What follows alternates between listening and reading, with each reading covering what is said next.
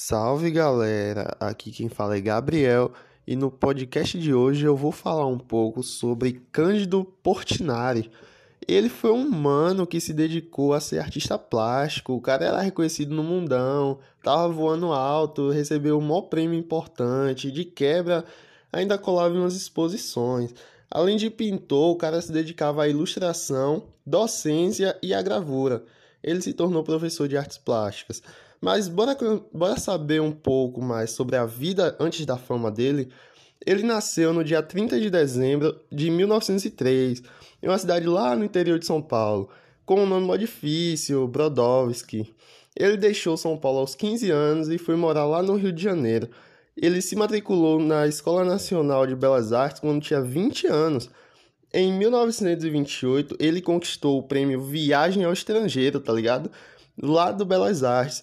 E foi por um tempo ele se saiu do Rio de Janeiro e foi morar aqui do lado, em Paris, onde conheceu uma candianga chamada Maria Martinelli, por quem ele se apaixonou e logo meteu uma aliança no dedo, porque o cara é bravo, tá ligado?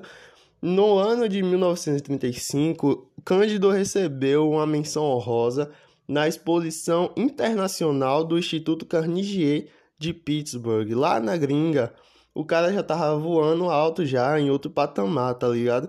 E foi esse o acontecimento que impulsionou o cara e fez ele ficar todo famosinho nos países. O cara tirava maior onda. Ele, além de tudo, era ligado à política e era afiliado ao Partido Comunista Brasileiro. Ele tentou também se candidatar em 1945 e 1947, tanto para deputado como também para senador, mas deu ruim, tá ligado? Ele perdeu as duas eleições e se saiu desse ramo.